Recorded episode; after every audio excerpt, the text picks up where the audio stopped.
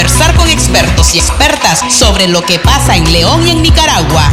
Aquí estamos. Para informarte de lo más importante ocurrido en la semana. Desde la cabina de Radio Darío en la frecuencia 89.3 FM. Aquí estamos. Para opinar, escuchar y proponer. Porque opinar es tu derecho. Defendamos la palabra. Aquí estamos. Aquí estamos.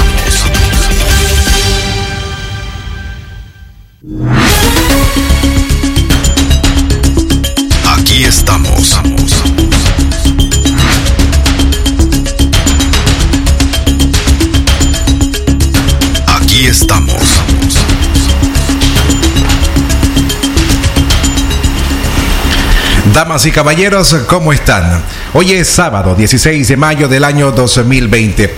Un programa más de Aquí estamos, el programa de entrevistas y opinión que Radio Darío desarrolla cada semana los días sábados.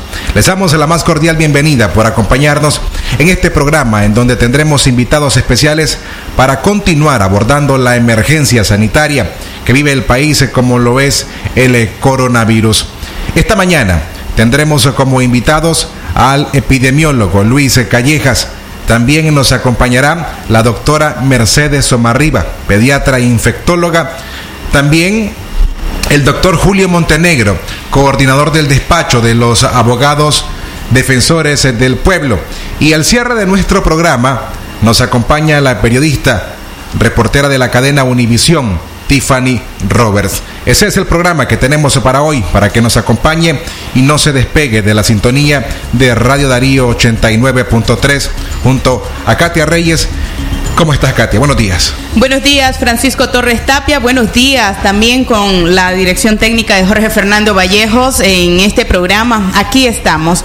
Eh, no venimos de una buena semana. Las noticias provenientes de Managua y de nuestro vecino Chinandega son preocupantes, devastadoras. Basta ver los reportes de medios de comunicación independientes, pues para darse cuenta que la situación es difícil. Los entierros express no han podido ocultarse en la capital Managua, en Masaya, también ayer en el Rama nuestra realidad más cercana, también Chinandega. Esta semana las imágenes tomadas con cámaras de celulares llegaron desde los diferentes municipios del departamento chinandegano.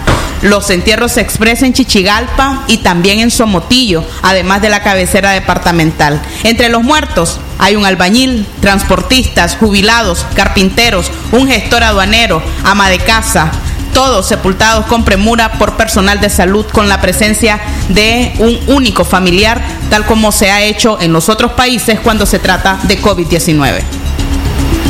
Todo ello corresponde con el informe que el día de ayer, viernes, el Observatorio Ciudadano del COVID-19 en Nicaragua emitió sobre la semana del 7 al 13 de mayo y corresponde a las cifras que son alarmantes y que para muchos organismos internacionales corresponden con la realidad que atraviesa el país y no con las cifras que proporciona el Ministerio de Salud en Nicaragua. De acuerdo al Observatorio Ciudadano, hasta el 13 de mayo se reportan 1.245 casos sospechosos de COVID-19. De ello, 266 muertes que están relacionadas al coronavirus en nuestro país. El informe o el reporte del Observatorio Ciudadano añade que las actas de defunción que se han emitido desde, desde, las autoridades nicaragüenses correspondientes a las muertes que se registran en los últimos días, todas indican neumonía atípica, neumonía grave o bien neumonía adquirida en la comunidad. Es parte de las observaciones de este reporte que para muchos y para la comunidad internacional corresponde con la realidad que vive el país con el COVID-19. Esto y además, eh, Francisco, bueno, pues las diferentes realidades que se han narrado. Ayer un hombre seguía de cerca una carroza fúnebre, fúnebre, iba su padre en un ataúd. Se trata de un capitán eh, de una aviadora quien eh, transmitió en vivo el sepelio solitario de su padre. Esto pues se suma a una gran cantidad de evidencias que han sido desmeritadas por parte de la vicepresidenta Rosario Murillo, quien ha acusado de mentirosos y mentirosas todos aquellos medios de comunicación que han dado cabida a las diferentes denuncias de la población y que eh, de alguna manera están alertando a la gente de que lo que está ocurriendo es real. Y no hace falta definitivamente mencionar también la responsabilidad de autoridades locales. A pesar de que las muertes han llegado, las noticias de muertes han llegado. De repartos Montserrat, reparto Estela, Rep Colonia Graxa, así como también Roberto González de diferentes repartos chinandeganos, sigue llegando la convocatoria de las autoridades municipales de Chinandega que están llamando a la población a participar en las fiestas de San Pascual mañana domingo. Muchos están a la expectativa de saber si las autoridades tomarán una decisión responsable y suspenderán esta fiesta, dado que expertos han alertado de que se encuentra este departamento en medio de un contagio comunitario. Pero no menos importante, ha sido esta semana la alerta que la Embajada de los Estados Unidos en Nicaragua ha enviado a sus ciudadanos que viven en nuestro país de recordarse por al menos dos semanas en sus casas y tener agua, medicamentos y alimentos asumiendo de que en las próximas horas o en los próximos días se podrían asumir medidas eh, más fuertes en Nicaragua. Esta alerta tiene un mensaje implícito para los nicaragüenses. El mensaje de que usted entienda que de que las medidas de prevención de no salir a la calle solo si realmente es necesario, de permanecer en casa, de conservar alimentos y medicamentos, porque de acuerdo a los especialistas, la peor fase del COVID-19 aún no llega a nuestro país. Esta semana también fue importante la carta que los parlamentarios, 52 parlamentarios del gobierno de Costa Rica enviaron a la representante de la Organización Panamericana de la Salud, la doctora Carisa Etienne, para que valoraran las medidas con las que el gobierno de Nicaragua está asumiendo la pandemia en este país. Con este contexto, así fue esta semana de cómo se reportan sobre todo eh, las autoridades de salud para no dejar al margen esto que ocurrió el pasado martes. Ahora los informes del Ministerio de Salud serán una vez por semana. ¿Qué esperamos para el próximo martes? Cuando el pasado día martes el MINSA dijo de que en el país existen 25 casos positivos de COVID-19 y a esto se le suman 8 muertes. Esto y también la respuesta que brindara la Asamblea Nacional, una declaratoria leída por Gustavo Porras, que fue firmada por la Junta Directiva de la Asamblea, donde contestaron con una gran cantidad de ofensas, epítetos que suelen ser usados por la vicepresidenta Rosario Murillo y hay analistas que aseguran se trata de un documento escrito por su autoría de esos que suele realizar cuando alguna persona o algún sector de la sociedad se refiere a las medidas o a la falta de medidas que se han tomado acá en nuestro país para poder contrarrestar la pandemia.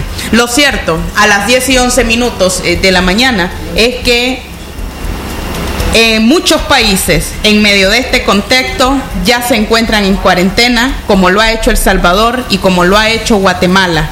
A pesar de esas cuarentenas, los, los efectos de la pandemia han sido devastadores, de modo que no sabemos qué esperar para Nicaragua. Estamos conscientes de que las recomendaciones de la Organización Mundial de la Salud y de la Organización Panamericana de la Salud están siendo implementadas por usted y por su familia. Pero esta mañana queremos preguntarle, ¿qué piensa usted sobre el manejo que el gobierno le está dando a esta crisis de salud? Vamos a escucharles. Marque al teléfono 2311 2779 o bien escríbanos a nuestros números en WhatsApp el 57 33 06 92 y también a la 58 00 50 02. Jorge Fernando. Excelente mañana para todos ustedes. Recuerden informarse a partir del lunes próximo a las 12 y 30 del mediodía en Libre Expresión. Informando desde León para toda la nación. 10 de la mañana, 12 minutos, el tiempo correcto. Vamos a una pausa. Ya regresamos con Aquí estamos. Por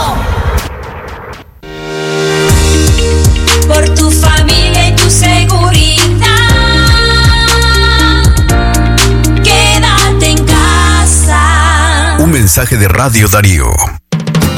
Atención leoneses, ya está la Casa de las Flores. Todo en el ramo de flores naturales, margaritas, rosas nacionales e internacionales, solidagos, calas, helechos, girasoles y mucho más. Todo en la línea floral con bases de madera, barros, oasis y cristalería. Además te ofrecemos tu arreglo personalizado al por mayor y al detalle. Estamos ubicados del Vaquero Media Cuadral Sur en San Juan. Somos distribuidores del campo a la ciudad. Y recuerda, amor dígalo con flores. Llámenos al 2315-1760 o escríbanos a nuestra línea en WhatsApp 5776-4319. Casa de las Flores te espera. Head and Shoulders. Un 80% más contenido. Head and Shoulders. Ya llegó tu nuevo sachetón. Head and Shoulders. Hasta 100% libre de caspa. Cómpralo en tu pulpería preferida a solo 7 Córdobas. Versus H de 10 mililitros caspa visible con uso regular, precio sugerido de venta. Es natural cuidar de quienes queremos. Por eso es natural elegir la mejor protección para tu familia. Con jabón Solenti antibacterial y su fórmula natural de extracto de yogur, mi piel y la de mi familia toman un baño de confianza, nutrición y frescura todos los días. Por eso, nuestra piel se ve y se siente saludable. Con jabón Solenti, sentir bienestar es natural. Distribuido por Echamorro Industrial. Seguimos comprometidos con vos. Por eso mantendremos el precio Palí en 700 productos básicos. Palí Maxi Palí. Precio bajo siempre. Por tu familia y tu seguridad.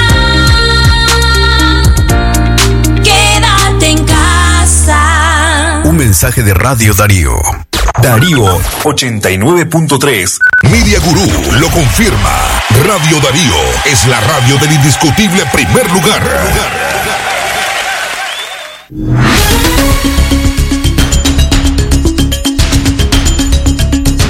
Las 10 de la mañana, 15 minutos, el tiempo para usted. Siga con nosotros escuchando Aquí estamos. Katia Reyes, Radio Darío. Calidad que se escucha, Jorge Fernando. Gracias a usted que nos esté escuchando en su casa. También a aquellas personas que no pudieron quedarse en su hogar y que tuvieron que salir de trabajar. Por supuesto, recuerde tomar todas las medidas necesarias. Cuídese usted, cuide a su familia, me cuidas y te cuido. En estos momentos iniciamos con nuestro, nuestro primer invitado de la mañana. El departamento de Chinandega se debate entre parar sus actividades y su preocupación al ver los entierros express de gran cantidad de ciudadanos que murieron en el Hospital General España o que murieron en sus casas.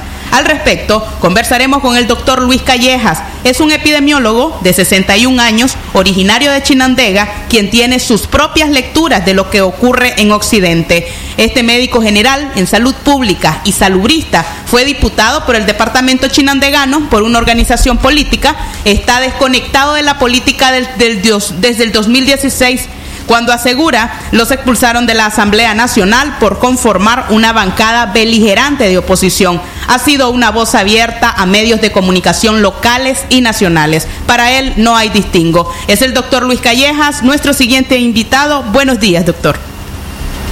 Buenos días, muchas gracias por la oportunidad de llegar al, a los radioescuchas de Radio Darío.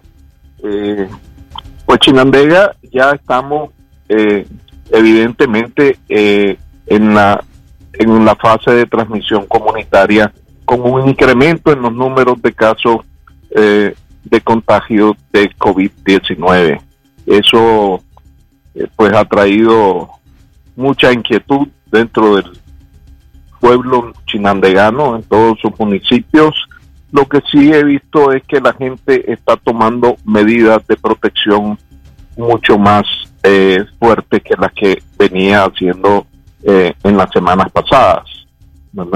Eh, aquí estamos enfrentando una pandemia con un virus eh, totalmente nuevo. Todos, todos los ciudadanos del mundo eh, somos susceptibles de ser contagiados por este virus. No tenemos ningún tratamiento para este virus que sea efectivo. Eh, no existe y no existe vacuna. Y no existe vacuna hasta el momento. Y eh, la idea es que nos protejamos todos, todos, especialmente adultos mayores con enfermedades crónicas en la cual la enfermedad se presenta eh, y muchos de estas personas llegan a tener eh, una enfermedad severa, severa que pone en riesgo la vida de ellos. Doctor, algunos algunos sectores están buscando cuál puede haber sido la puerta de entrada del virus a Nicaragua. ¿Será posible que Chinandega, por sus características fronterizas y además de tener entre sí una ciudad portuaria, fuimos esa parte, fu fuimos esa puerta de entrada, fuimos ese canal? Chinandega tiene pues fronteras marítimas, tiene eh, frontera terrestre eh, con Honduras, donde ya tenían casos representando y una alta movilidad y una alta movilidad. Eh, la característica de este virus es una pandemia, se ha presentado en todos los países del mundo eh, y lo que está viendo ahorita, pues básicamente Chinandega es una ciudad con una alta movilización y comercio y bastante eh, conglomerados de personas en diferentes partes de la ciudad que facilitan la transmisión eh, eh, del virus. Obviamente, decirte que si entró por la frontera del Guasable o entró por el puerto de Corrico es difícil de, de estipular, especialmente que no tenemos información eh, eh, para poder mapear eh, dónde surgen los casos de dónde son los casos. ¿verdad? Pero, pero independientemente por dónde haya entrado, ya está en, en Chinandega y tenemos que tomar todas las medidas para cuidarnos todos. Todos tenemos que cuidarnos. Estamos enfrentando un virus nuevo eh, que la gran mayoría de las personas que se infectan, la gran mayoría, arriba de un 80%, eh, y, según los datos que tenemos a nivel mundial, un 98% de los infectados tienen una enfermedad eh, que no representa un riesgo para la vida. Sin embargo, el otro 2% eh, sí presentan eh, casos severos y con mucho riesgo eh, para su vida. Doctor, quisiera que escuche un audio con nosotros.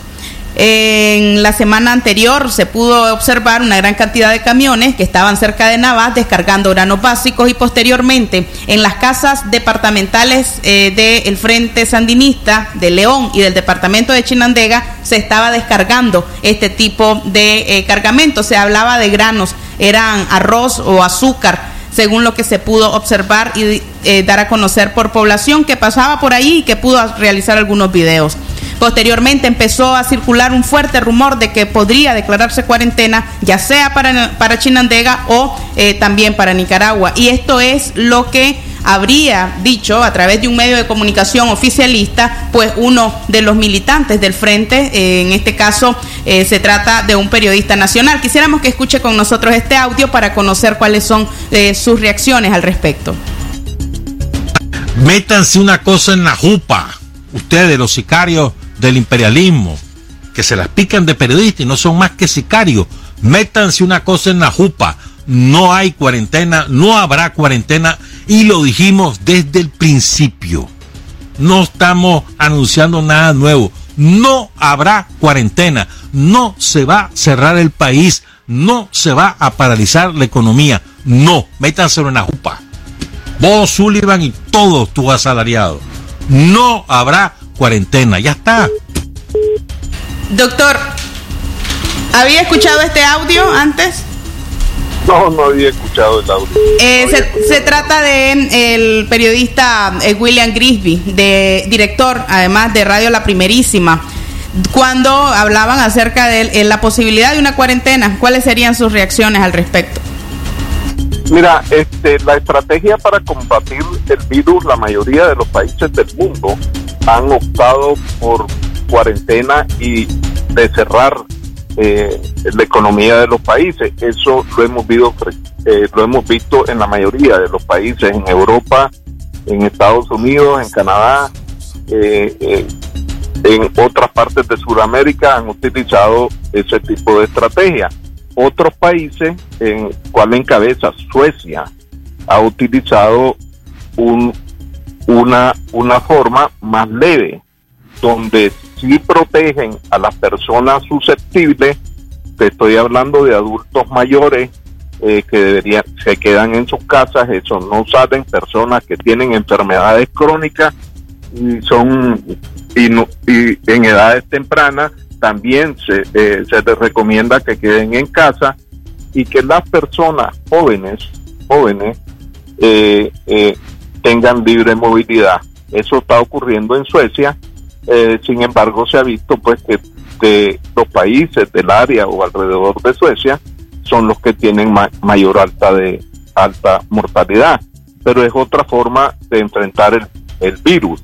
A esto le llaman inmunidad de rebaño en una inmunidad de rebaño, lo que se espera, ya que este es un virus que no tiene ni eh, forma de combatirlo, es que le dé a un 60-70% de la población y imposibilite eh, al, al, al virus seguirse transmitiendo, ya que la mayoría han adquirido inmunidad natural a través de la enfermedad.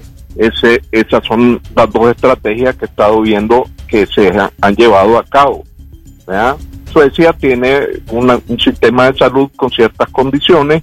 el problema en Nicaragua es la capacidad que tenga el sistema de salud para absorber y tratar debidamente a, a un gran volumen de pacientes. Doctor, entonces para Chinandega, ¿qué, ¿qué, sería lo más recomendable ante la situación que estamos viviendo? Mira, cuarentena totales en, en, la mayoría de los países pues, pues no se llevan a cabo. Aquí lo que hay que, uno es, todo el mundo se va a su casa, las personas que por sus trabajos no puedan eh, eh, quedarse en su casa, quedarse en su casa, deben de protegerse y mantener la distancia social la distancia social significa que no se acerquen a menos de dos metros de cualquier otra persona. Cualquier que usen cubreboca y protectores faciales para eh, tratar de evitar que el virus entre a través de la mucosa de la nariz, la conjuntiva o la boca, que es la forma más frecuente. Obviamente el lavado de manos tiene que ser continuo eh, o el uso de desinfectantes donde no sea posible eh, lavarse las manos más frecuentemente.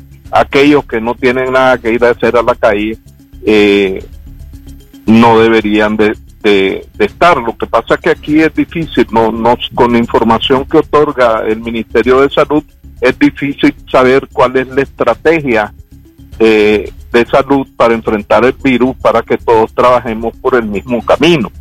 Aquí eh, lo que he visto es negación, pues que no hay que no hay casos, que no hay esto, pero no dan eh, los lineamientos para para seguir una estrategia.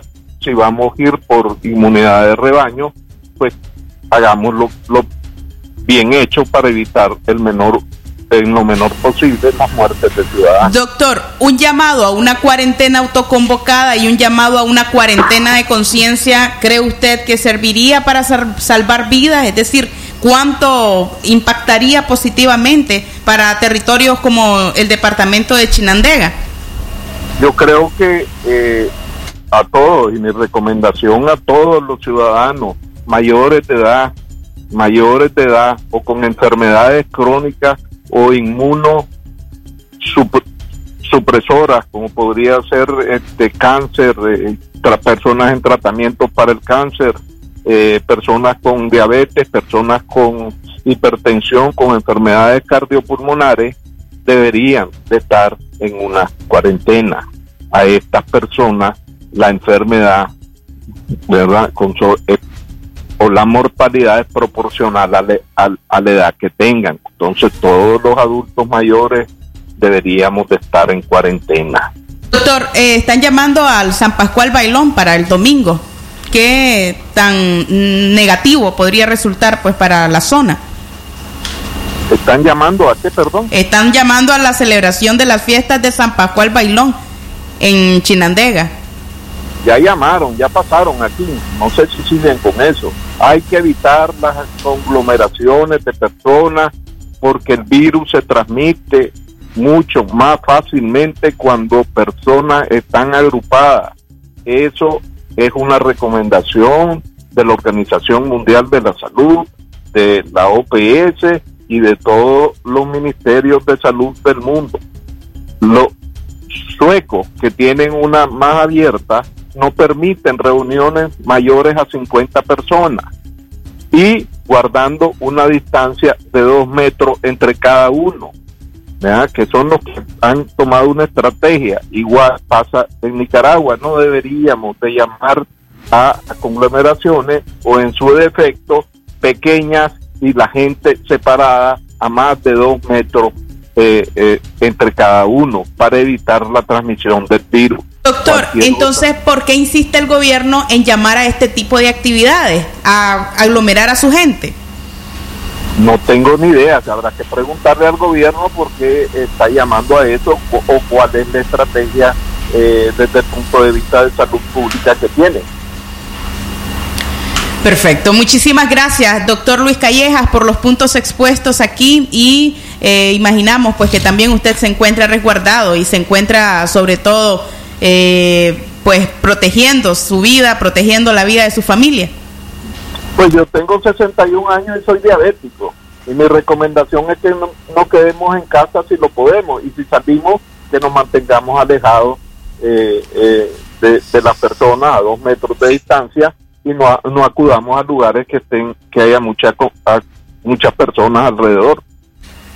Muchísimas gracias, doctor Luis Callejas, por estos minutos eh, que nos ha brindado en el programa Aquí estamos. Era el doctor Luis Callejas, epidemiólogo chinandegano, refiriéndose a la situación de nuestro país y de Chinandega en particular. 10 y 30 minutos de la mañana. Jorge Fernando Vallejos. Excelente mañana para usted. Gracias por seguirse informando con nosotros a través de aquí estamos en 89.3 FM. Recuerde visitar nuestra página web en www.radiodarío893.com. Una pausa y ya volvemos. Music Dari- Darío.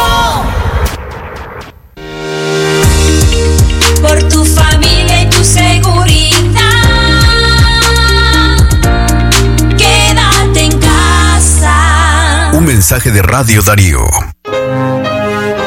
Mamá, estés donde estés, este año estás más cerca que nunca. Te toca ser maestra, pero también alumna. Te toca crear mundos dentro de tu hogar. Tomar un instante para encontrar un momento de tranquilidad, pero a la vez mostrarte más fuerte que nunca.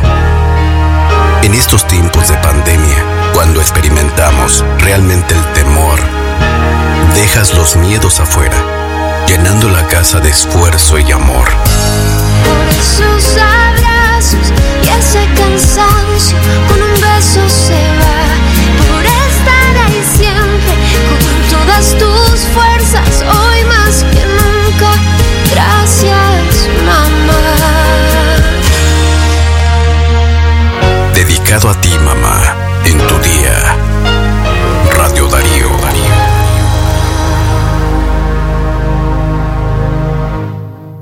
¿Ya oíste lo del coronavirus? Ah. Esa enfermedad que te da tos seca, fiebre y dificultad para respirar. Ah, pero si eso es solo una gripe. Si no te cuidas podrías morirte.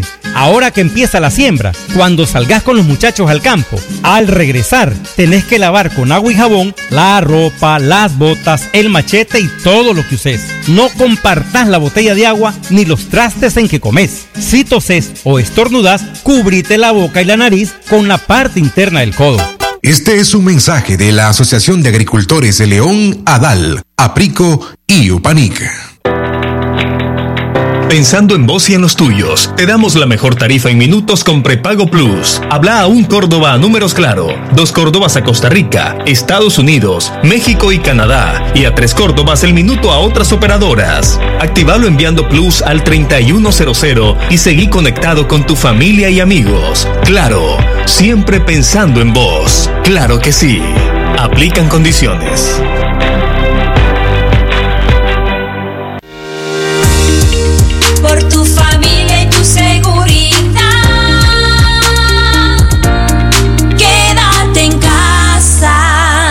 Mensaje de Radio Darío. Darío 89.3. Media Gurú lo confirma. Radio Darío es la radio del indiscutible primer lugar.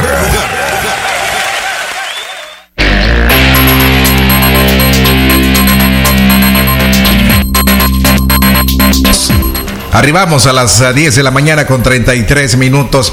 Reporte su sintonía. Nuestro teléfono convencional en cabina el 23 11 27 79. O bien escríbanos al WhatsApp al 57 33 06 92. Antes de ir con nuestra segunda entrevista, queremos leer los comentarios que nos están haciendo llegar a nuestro número en WhatsApp. Este nos dice, preguntamos que si es correcta la manera en que el gobierno maneja la crisis del COVID-19.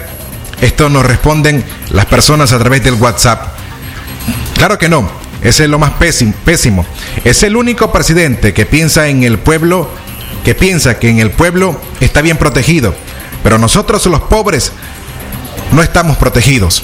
Otro comentario que nos llega nos dice, por supuesto que no es correcto sobre la manera en que el gobierno maneja la crisis, pero no se puede esperar más o algo mejor de un régimen absolutista y totalitario, señala este comentario.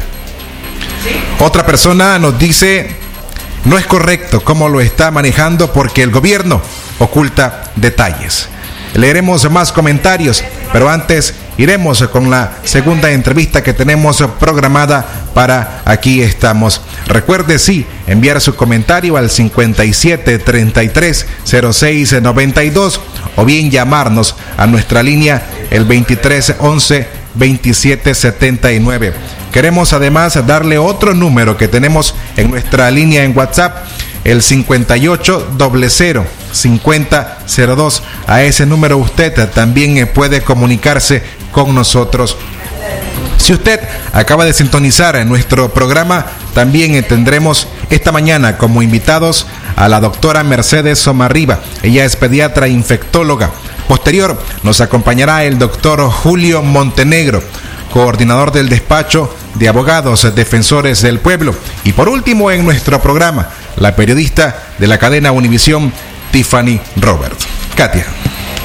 Así es, Francisco Torres Tapia, agradecemos pues la sintonía que eh, están reportando en estos momentos desde diferentes puntos del departamento de León. Una mujer recién nos llamó para decirnos pues que con preocupación observan cómo se sigue llamando a actividades y aglomeraciones. Nuestra siguiente invitada. En Nicaragua hay menos de 10 pediatras infectólogos.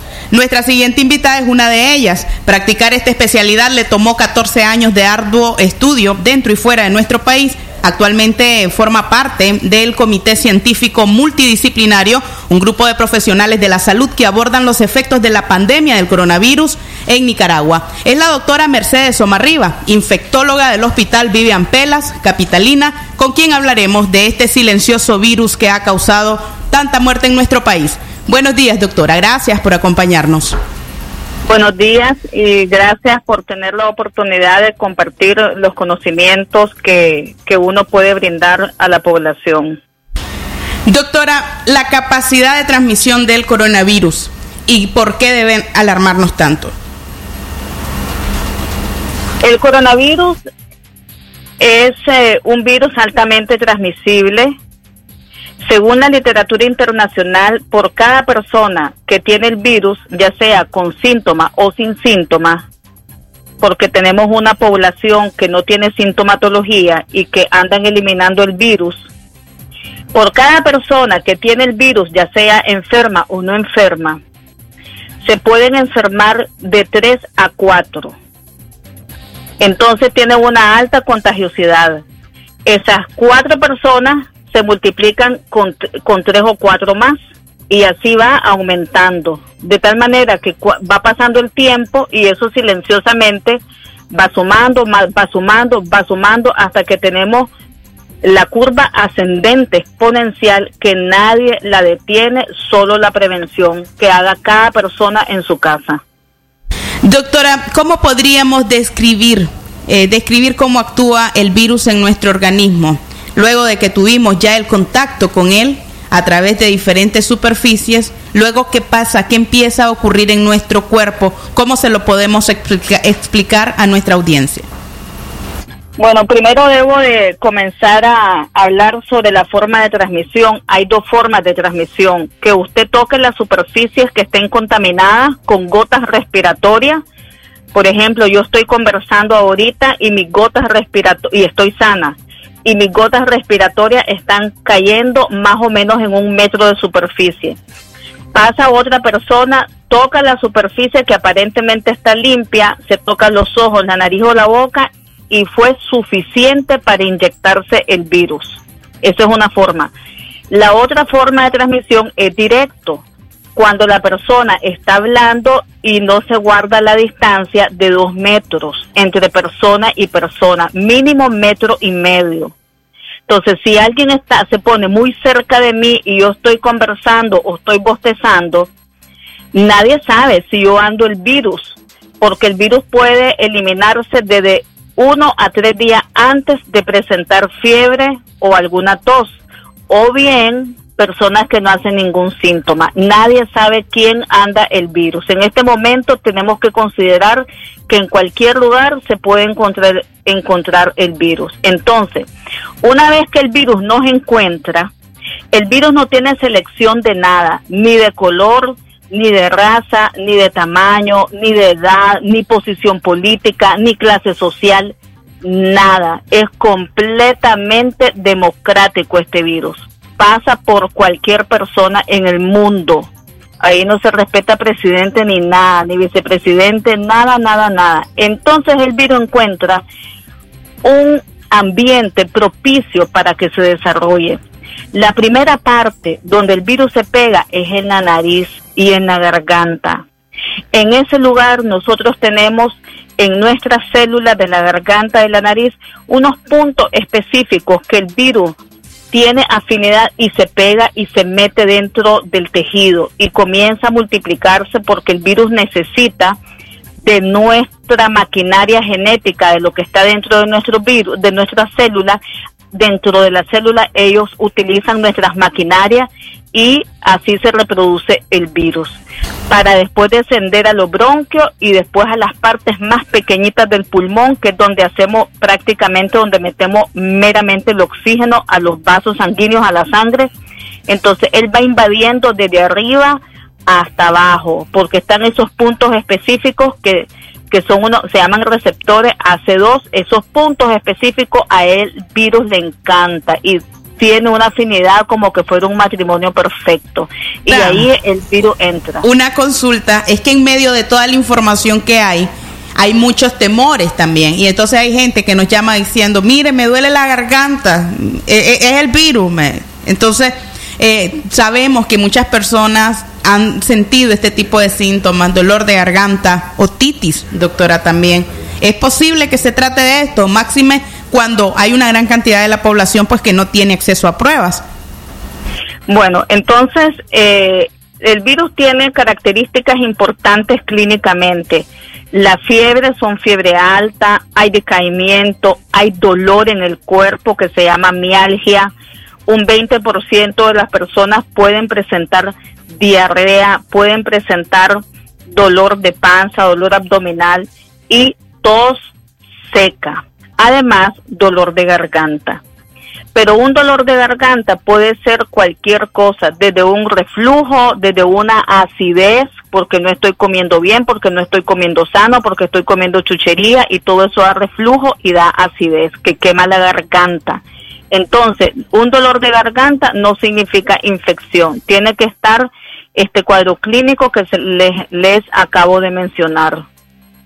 Muchísimas gracias, doctora, eh, por habernos aclarado pues esa parte de el cómo es que se adquiere y luego ya cuando está dentro, pues entonces qué podemos esperar, cuáles son los principales órganos que se, se dañan o eh, que son pues eh, atacados por este virus. El virus tiene afinidad por, por diferentes partes del cuerpo y eso depende, mira, de cada persona, de cómo es cada persona. Todos somos realmente diferentes, pero sin embargo el virus encuentra su espacio, por decirlo así. Hay personas, por ejemplo, existe una buena cantidad de personas que pueden perder el olfato, o sea, no no no sienten el olor del perfume, de la flor, del alimento. También pueden perder el sabor. Entonces, ese es un ese es un signo que las personas sienten, dejan de oler, dejan de sentir el sabor. ¿Por qué? Porque tienen afinidad por esas terminaciones nerviosas también, que esas son terminaciones nerviosas que se conectan con el cerebro. Entonces ahí tiene afinidad el virus y eso dura unos días y luego desaparece. La otra afinidad que tiene, ya sabemos, es a nivel de los bronquios, del pulmón, que, que es lo más afectado. Puede tener afinidad por el corazón, por eso se dice que las personas que padecen del corazón tienen que cuidarse muchísimo, igual las personas que padecen de los pulmones. Porque si le, Hay gente que está aprovechando eh, su intervención acá en la radio para poder hacer una pregunta. ¿Podríamos darle paso a una de estas preguntas para que usted la escuche? Por supuesto que sí. Adelante, Jorge. Hermano, si alcanzas a preguntar a la doctora qué tratamiento preventivo, natural o de farmacia se puede tomar. Eh, tratamiento preventivo específico no existe, pero sí se, se puede orientar que las personas, por ejemplo, eh, tomen vitamina C, está recomendado. También pueden tomar suplementos de zinc. Esos son micronutrientes, son nutrientes que nos sirven a la célula. El zinc, la vitamina C y la, la vitamina D3 también son vitaminas que ayudan a fortalecer el cuerpo, no el sistema inmunológico, sino que nutren las células del sistema de defensa, las nutren, entonces las fortalece. Importante es, por ejemplo, comer bastante cítricos, bastante limón, bastante naranja, todo lo que es natural. Y es hora ya de comenzar a hacer ejercicios para fortalecer el cuerpo porque la sangre circula más rápido, entonces se limpia más rápido el cuerpo. Así sea un poquito que hagan ejercicio, 30 minutos caminando, 30 minutos haciendo cualquier cosa en la casa, eso es importante. Y lo otro es tener mucho cuidado con los desinfectantes porque los desinfectantes pueden causar inflamación en las vías respiratorias y si les entra el virus con una vía respiratoria inflamada por un químico, por ejemplo por el cloro, puede ser que la infección sea más grave porque es un tejido que no está respondiendo como responde un tejido sano, un, te- un tejido fuerte, o sea, una vía respiratoria fuerte. El fumar, por ejemplo, deteriora completamente la vía respiratoria. Todos aquellos fumadores tienen que dejar de fumar. Si nunca en su vida se lo habían planteado, pues ahora es tiempo de planteárselos. Porque si les entra el virus fumando, y con un pulmón y unos alvéolos que son las partecitas chiquititas de los pulmones, realmente les puede ir muy mal. Entonces hay que cuidarse, en síntesis es cuidarse y prevenir. Prevenir es lo más importante. Pensar que no va a llegar. Eh, en su experiencia, pues, ¿le ha tocado en esta, en esta jornada atender casos de niños infectados con coronavirus? Sí, claro, yo, yo he atendido casos con coronavirus, sí, privado, sí, privado. ¿Cómo ha resultado en la niñez, en, en niños, en niñas de Nicaragua este, este virus? Sobre todo, pues, porque sabemos poco al respecto de las afectaciones en los menores de edad. Mira, en los menores de edad a nivel mundial, afortunadamente, a los niños les va muy bien. son pocos los niños que se complican. Y eso, una de las explicaciones de, la de las teorías es de que los niños no tienen desarrollado esos receptores donde se pega el virus. Esa es una teoría. La otra teoría es que los niños pueden tener algunas defensas cruzadas con otros coronavirus que solamente dan gripe, dan enfermedades leves respiratorias y las enfermedades leves respiratorias se dan mucho en la infancia. Esa es otra teoría. Otra teoría es que pueden tener defensas de la madre los niños pequeños. Todavía no está claro en el mundo entero con los estudios científicos por qué los niños no se complican ni se enferman tanto como los adultos. Realmente es como que el virus ha decidido no tocar a la población joven y preservarla. Algo así es, pero no sabemos los científicos exactamente por qué tenemos esa situación con los niños. Pero con los niños nosotros no vamos a ver complicaciones severas en los pulmones, a menos que sean niños con algunas enfermedades crónicas, niños debilitados, pero el niño sano, el niño que come bien, el niño que salta, el niño que se le da amor, el niño que se le, se le da entrega, que se le da cariño, que se le trata de dar buena alimentación, esos niños les, inclusive pueden andar el virus y son asintomáticos y pueden tra- y los niños pueden transmitir el virus también. Entonces, por eso hay que evitar que los niños eh, vayan a las escuelas, que los niños tengan contacto, sobre todo en este momento, no porque ellos se pongan graves, sino que pueden llevar el virus a sus casas, a los abuelitos, a los viejitos, a las viejitas. Y en este momento es un momento de cuidar a la familia. La familia se tiene que cuidar enormemente frente a este virus, porque esto ya es una realidad. Los que, los, los que nos están escuchando saben que coronavirus hay en el país, que eso no es un invento, que eso es una realidad, además que el mundo entero ha tenido este virus. Su experiencia, doctora, cuentan los hospitales públicos con los esquemas de medicina para poder atender esta situación. ¿Cómo le está yendo al sistema de salud pública? ¿Usted tiene algún dato al respecto? Mira, ve, yo no conozco realmente datos porque en Nicaragua no hay datos. Eso lo sabemos, no no hay pruebas, no hay datos, solamente se habla de neumonía atípica, que asumimos que la neumonía atípica puede ser causada también por el coronavirus, porque estamos en una pandemia, sencillamente por eso. Mira, es como cuando tenemos dengue. Todo paciente con, en temporada de dengue, todo paciente con fiebre, la gente ya comienza a pensar que es dengue, en temporada de dengue. Es igual, ahorita estamos en la temporada del coronavirus y en este momento toda persona que tiene tos, que tiene cansancio, que tiene problemas respiratorios, pues tiene que pensarlo y buscar ayuda si acaso tiene tan solo tiene dolor en el pecho o apretado el pecho, tan solo tenga eso y fiebre y tos, tiene que buscar ayuda. Pero no te puedo decir exactamente los datos que hay en el país, porque no lo sé. Yo solamente sé lo que ustedes saben, que los hospitales están abarrotados, que hay mucha gente, todo lo que circula en información y lo que los lo, la gente, los pobladores cercanos pasan los videos que, que ya ustedes también conocen. Pero no tengo, yo no tengo más datos. Lo que sí tengo, el dato es que no hay estudios, no hay datos a nivel del Ministerio de Salud, no sabemos qué población está infectada, no se han hecho estudios en poblaciones que se deben de hacer estudios como en otros países que se han hecho en diferentes poblaciones para identificar dónde está el virus y para poder prevenir. Eso en Nicaragua no se ha hecho. Muchísimas gracias, eh, doctora Mercedes Somarriba, por los, eh, la información que nos ha brindado a través de eh, la entrevista. Eh, conocemos pues de que eh, hay muchos médicos que están expuestos. Le pedimos también a usted que se cuide y que, eh, por supuesto, eh, esté informando a la población acerca de las graves consecuencias de adquirir el coronavirus y de que hay formas pues de prevenirlo. Así que muchísimas gracias a usted. Muchas gracias a ustedes. Saludos a todos. 10 y 51 minutos de la mañana. Hacemos otra pausa comercial. Ya regresamos, Jorge Fernando. Recuerden amigos oyentes, a partir del próximo lunes, desde las 12 y 30 del mediodía y hasta la 1 y 30, usted se informa en Libre Expresión. 12 y 30 del mediodía, Libre Expresión.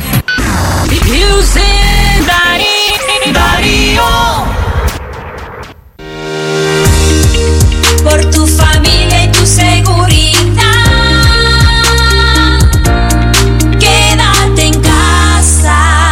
mensaje de Radio Darío. Como un rayo de luz cuando llega la mañana, con mi toro agarro fuerzas para el día enfrentar. Mi café no va a faltar, pues con fuerza me levanta. Es el sabor de mi tierra, es mi toro tan leal. Elegido por mi gente que me inspira a levantar.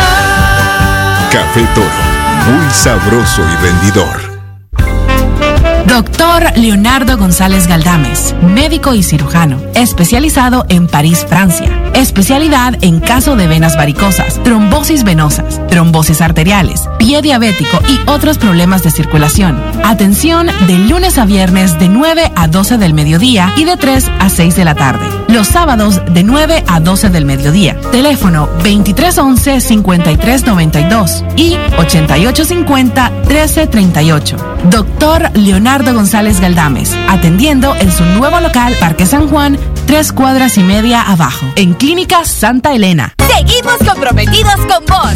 Por eso mantendremos el precio Palí en 700 productos básicos. Palí Maxi Palí. Precio bajo siempre.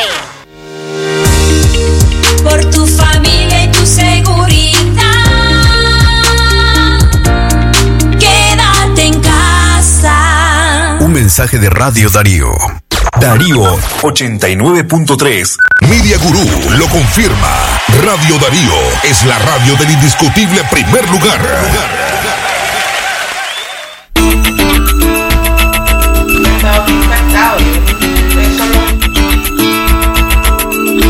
Continuar con nosotros a las 10 de la mañana con 53 minutos. Nuestro próximo invitado en Aquí estamos es el doctor Julio Montenegro, coordinador del despacho de abogados Los Defensores del Pueblo.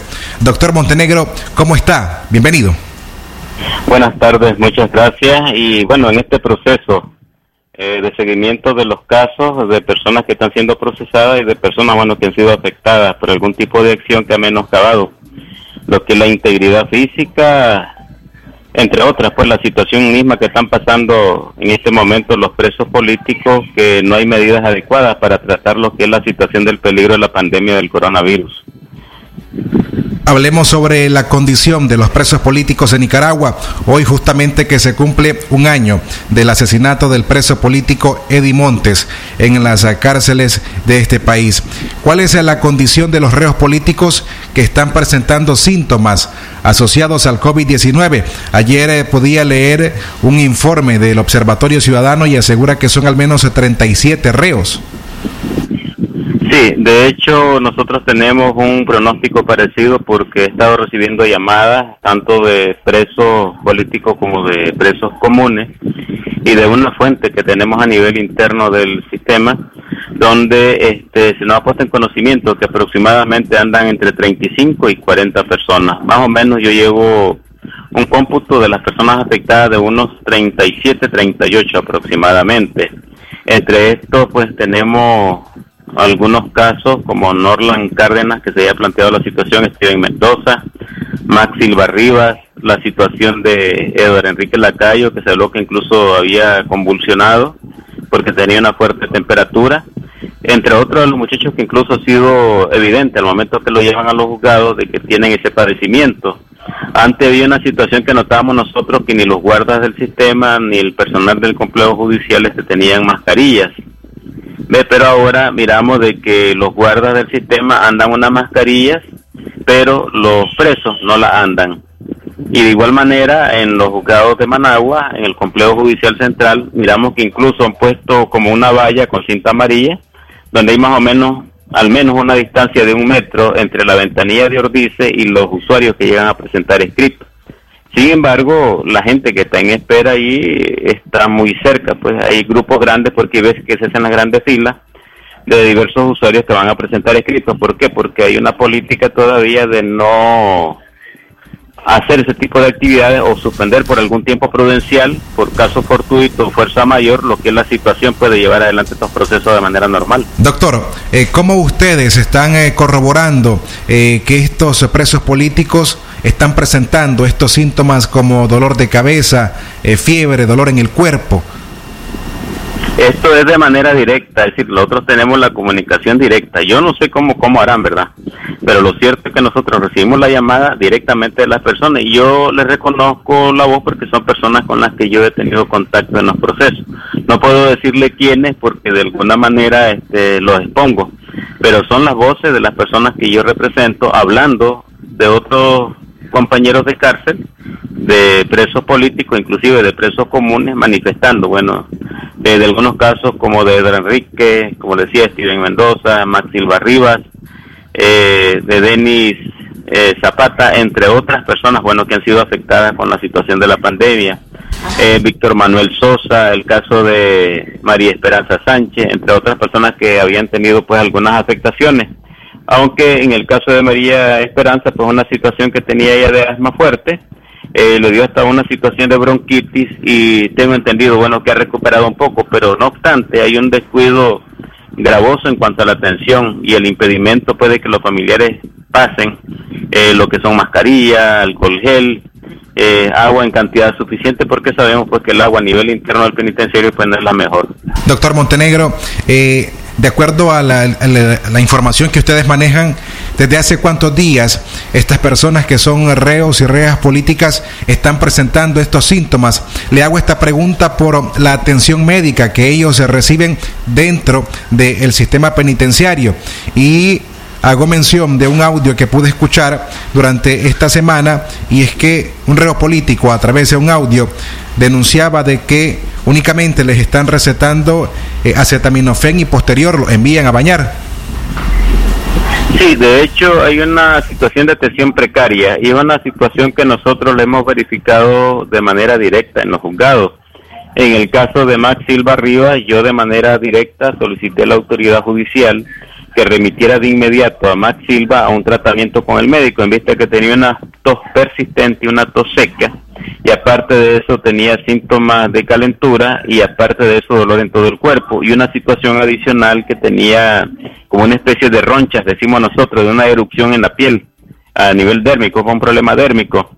Y sin embargo, pues la respuesta de la judicial es que una vez de que terminara la audiencia, los miembros del sistema penitenciario, que son, son los que están a cargo de los presos, eran los que se iban a encargar pues, de garantizarle ese tratamiento, cuando todos sabemos que cuando llega el complejo judicial, quien decide sobre la situación del preso es la autoridad judicial, porque si detecta de que hay un problema de salud, tiene que dar la solución inmediata.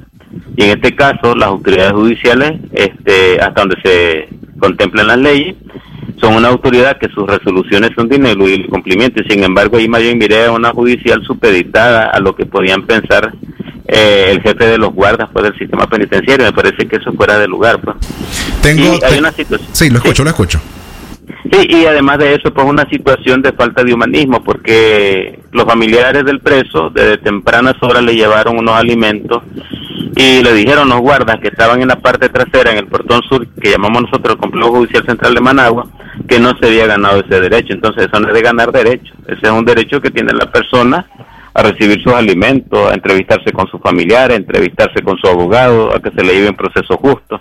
Y sin embargo, aquí es como cuestiones de me lo gano si vos haces caso, pues entonces ese tipo de situaciones pues se están dando y muchos de los presos políticos, Steven Mendoza, entre otros, con los cuales yo he tenido contacto en estos últimos días, Víctor Manuel Sosa, María Esperanza, pues han llegado a los juzgados en unas condiciones eh, realmente preocupantes, pues, con tos y con problemas de, de fiebre, entre otros síntomas, pues que a veces es preocupante porque no sabemos cuándo estamos en presencia de lo que realmente es una situación de afectación seria del coronavirus o son indicios de que les puede dar esa enfermedad o se trata de otra situación, pero como hay una especie de secretividad en cuanto a hablar sobre este tema, entonces tenemos las situaciones pues, de muchos presos políticos que están haciendo llamados de auxilio desesperados. Hoy por la mañana, más o menos, estamos hablando de hora y media, me ha llegado un audio de un llamado desesperado que hacía un preso desde lo que era lo interno del sistema penitenciario, hablando pues que era eso de las 11 de la noche aproximadamente había muerto alguien.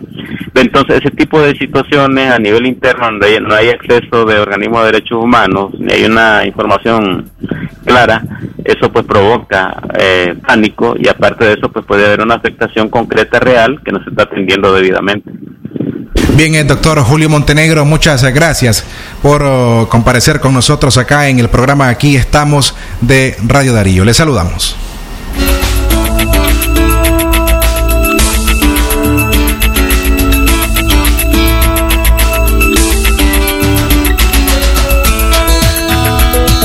Las 11 de la mañana con 12 minutos.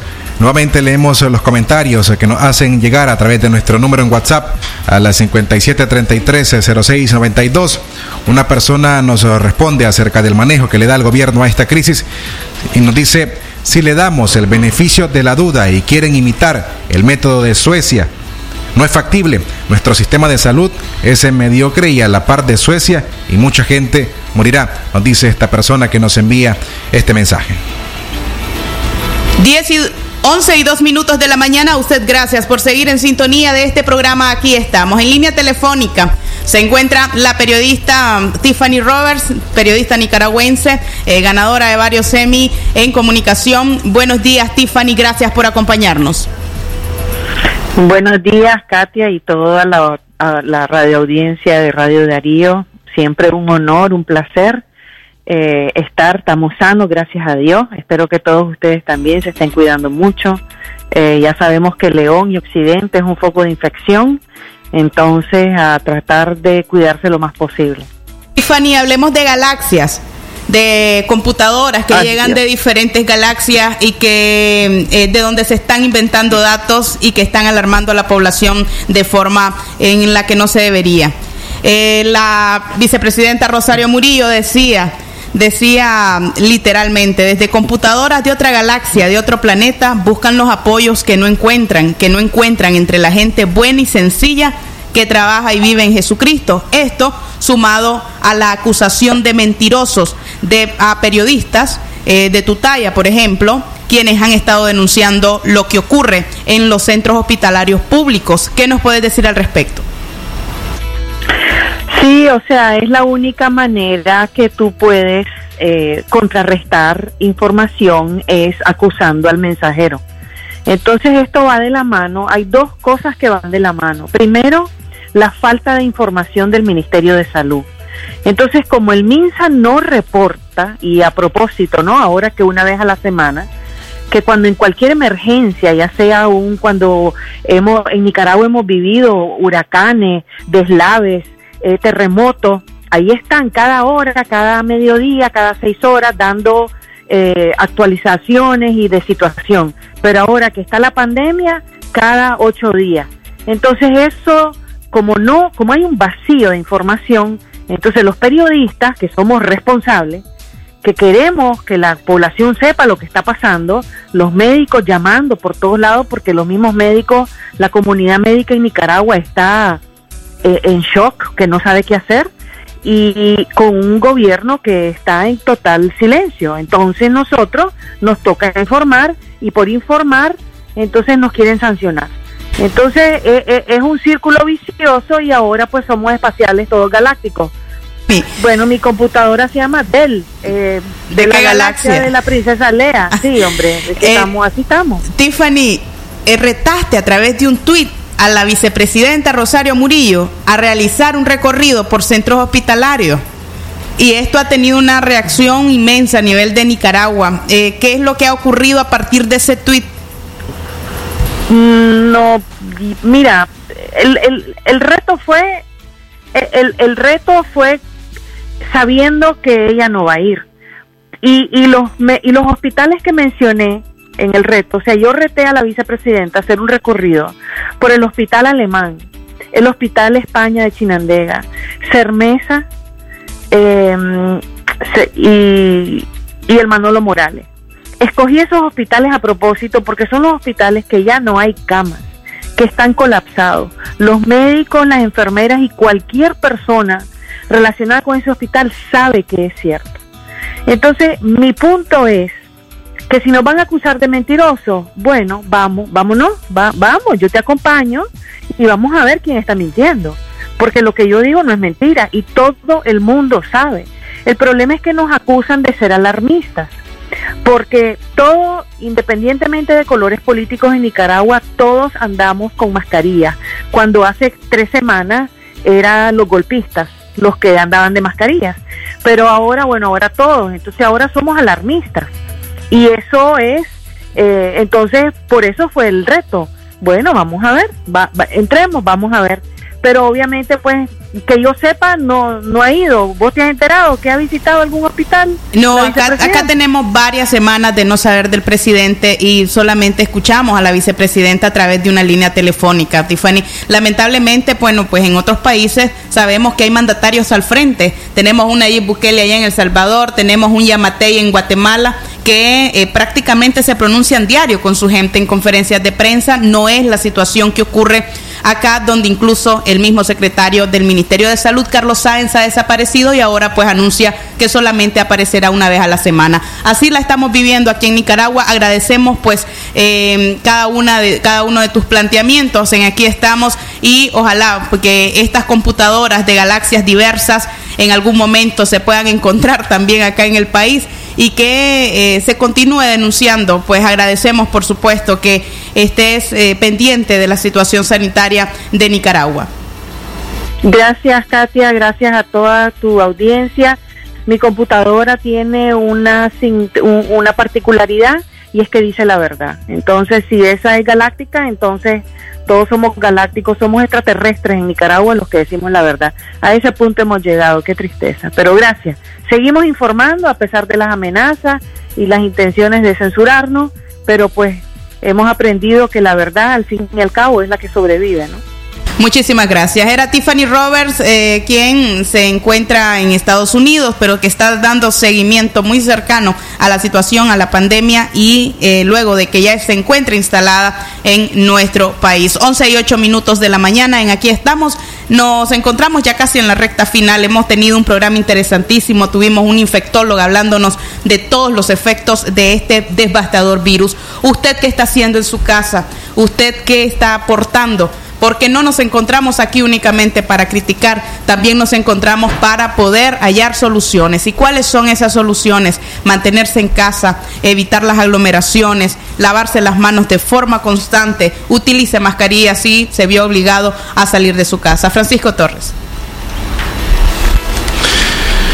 Las recomendaciones que usted debe acatar y a como se las repetimos y se las damos a conocer a diario en cada noticiero estelar que transmite Radio Darío de parte de la Organización Mundial de la Salud para que usted asuma esas medidas, se proteja a usted, se proteja a su familia y de esta forma protegernos todos de esta pandemia que eh, nos afecta en todo el país, principalmente y como lo hemos visto en el transcurso de esta semana, que aunque las autoridades o bien el gobierno no reconozca, hay un brote, hay contagio comunitario y los videos, los testimonios así lo muestran principalmente en el occidente, en la ciudad de Chinandega, en donde hemos dado cobertura esta semana. Antes eh, de irnos, tenemos más para usted. Queremos escuchar el editorial que nos ha preparado para esta semana el analista político y economista Enrique Sáenz. Este editorial que él titula Un Estado mafioso, en firme y en forma. Escuchemos. Estamos.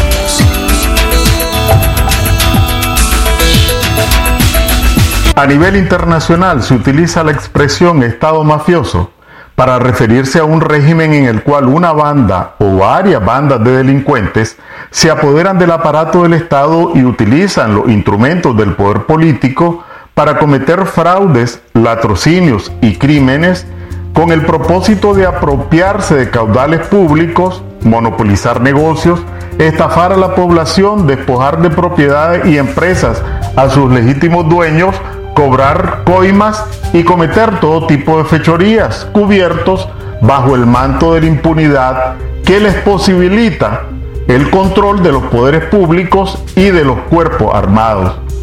El caso de Nicaragua es emblemático, tenemos un Estado mafioso en firme y en forma. Muchas evidencias pueden mencionarse, tales como la apropiación de la cooperación petrolera venezolana, la concesión de los escáneres para la aduana, las compras de medicinas por el MINSA, la charanga con el patrimonio del INS, las compras del Ministerio de Educación y el negocio del combustible, En este último caso, DNP, que era una empresa estatal, apareció mágicamente como propiedad privada de la familia gobernante. Por supuesto, estos son solamente unos cuantos ejemplos. Estamos hablando de miles de millones de dólares acumulados por la camarilla en el poder de manera fraudulenta.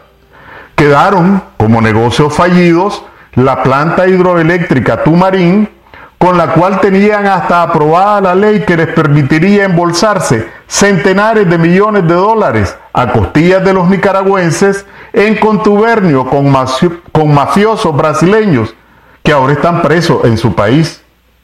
El proyecto de canal interoceánico también quedó fallido. Sin embargo, la palabra escandaloso es insuficiente para calificar el caso de la energía eléctrica. Hagamos una breve descripción. Alba Generación es una empresa propiedad de la Camarilla en el poder, constituida a partir de la cooperación venezolana. Dispone de plantas térmicas, plantas eólicas, que le permiten acumular la mayor capacidad instalada de producción de energía del país. Los contratos de venta de energía por parte de Alba Generación a las empresas distribuidoras, es decir, a Disnorte y Disur, son avalados por el INE, que está a cargo de un sirviente de la misma camarilla. O sea, los precios de venta de energía de Alba Generación a Disnorte y Disur lo establece la propia camarilla. Por esta razón, Alba Generación cobra los precios más altos en comparación con las otras empresas generadoras. A su vez, las distribuidoras Disnorte y Disur, que también pasaron mágicamente a ser propiedad privada de la camarilla gobernante, imponen las tarifas de electricidad que cobran a los consumidores, otra vez con el aval del INE. En el mismo esquema participan Enatrel, que es la empresa estatal dueña del sistema de transmisión, y el Ministerio de Energía y Minas, Ambas instituciones increíblemente están en manos de la misma persona, otro incondicional de la familia gobernante. Así que generación, transmisión, regulación y distribución están bajo control de la misma camarilla. Si usted desea poner vinagre en la herida, bastaría recordar que en la tarifa que usted paga mes a mes va incorporado el pago de un abono a una deuda del INE con Caruna, que en su origen era de 200 millones de dólares a una tasa de interés del 8% anual. Ahora no se sabe por dónde andará esa deuda. Caruna, ya lo sabemos, también es propiedad de la camarilla gobernante. Lo que no sabemos es si sigue como acreedor o ya lo cambiaron. Si usted quiere más, el ministerio a cargo de proteger de estos abusos a los consumidores es nada más y nada menos que el mismísimo ministro de la canasta, el que no sabía el costo de la canasta básica.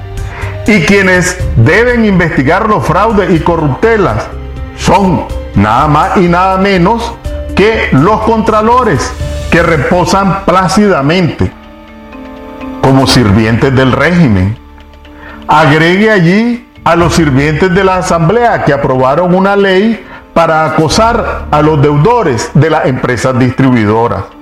Esto explica que en el 2019 las tarifas se elevaran en un 20% sin decir agua va y que las tarifas de empresas industriales, comerciales y residenciales sean de las más elevadas de América Latina, sin contar con las abusivas alteraciones de tarifas.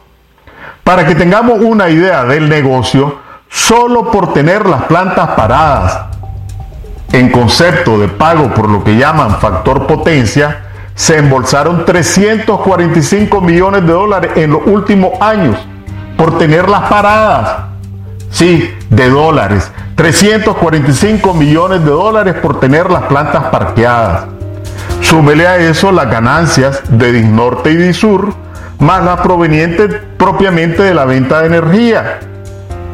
Y agregue las del búnker, antes de que los norteamericanos impusieran las sanciones. Esto no incluye los centenares de millones que han recibido en concepto de créditos para el sector energía, tanto de cooperantes bilaterales como de organismos multilaterales financieros, el BESIE y el BIP, para señalar dos casos destacados. Evidentemente, el aferramiento al poder de la mafia gobernante a sangre y fuego no es solo cuestión de poder político. Hay miles de razones más, miles de millones de razones más, miles de millones de razones que se cuentan en dólares. ¿Se imaginan cuánto podrían disminuir las tarifas eléctricas para beneficio de empresarios y consumidores si esta mafia no estuviera en el poder? ¿Se imaginan cuántos empleos se podrían generar, cuántos créditos podrían otorgarse, cuántas empresas abrirse y cuánto podría prosperar la economía del país? Imagínenlo. Que tengan un buen día.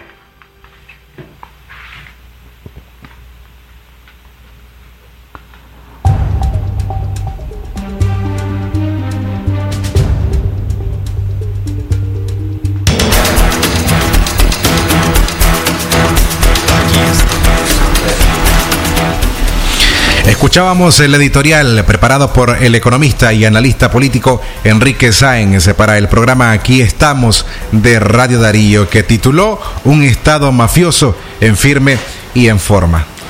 Así es, 11 y 18 minutos eran las eh, declaraciones, puntos de vista expuestos por Enrique Sáenz, el eh, analista político, y su editorial de respecto a lo cómo está funcionando la economía en nuestro país y cómo el Estado mafioso que él denomina con esa palabra, pues debería eh, de tomar en cuenta que hay muchísimos especialistas que ya están alertando a la población de estos negocios turbios que han, han resultado de la economía, que han resultado del petróleo y que ante las sanciones también han quedado eh, visiblemente expuestos. A esta hora eh, le recordamos que el próximo lunes, Libre Expresión, nuestro noticiero que antes se transmitía a la una de la tarde, usted podrá escucharlo a partir de las 12 y 30 minutos, 12 y media eh, meridianos.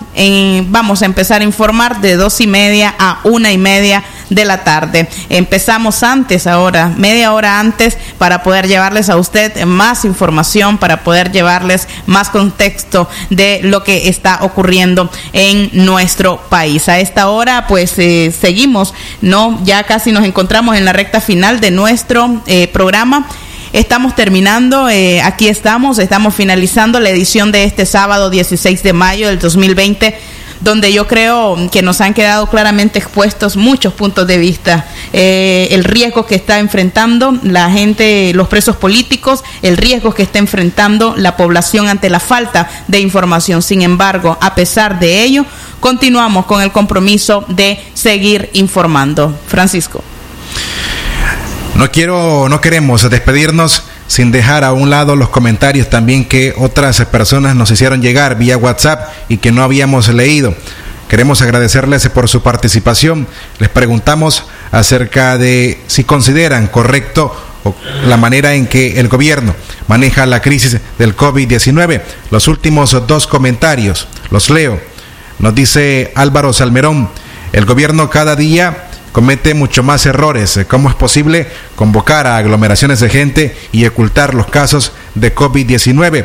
Y por último, esta persona nos indica, bueno, al principio no hacían nada, pero ahora se están preocupando. Están fumigando los mercados, los triciclos, los interlocales, los buses, pero lo que no está correcto, dice esta persona, es que no cierren las escuelas. Nosotros nos despedimos, de aquí estamos como siempre, Jorge Fernando, quien nos acompaña en la dirección técnica, a nombre de todo el equipo de prensa que hace posible la producción de este noticiero. A nombre de los periodistas Katia Reyes y Francisco Torres, les agradecemos a usted por su fiel sintonía. No quiero o no queremos irnos sin antes leer este tweet del padre Edwin Román de la iglesia San Miguel en Masaya, referente a lo que dijo la vicepresidenta Rosario Murillo calificando como campanarios del odio a las iglesias. La respuesta del padre Román es la siguiente. A propósito, señora Murillo, referente a lo que usted considera campanaros, campanarios del odio. Las campanas de nuestros templos salvaron vidas durante la represión del 2018. Nos despedimos, gracias por habernos acompañado y no olvide siempre implementar las recomendaciones para evitar el contagio del COVID-19. Nos encontramos el lunes a las 6 de la mañana.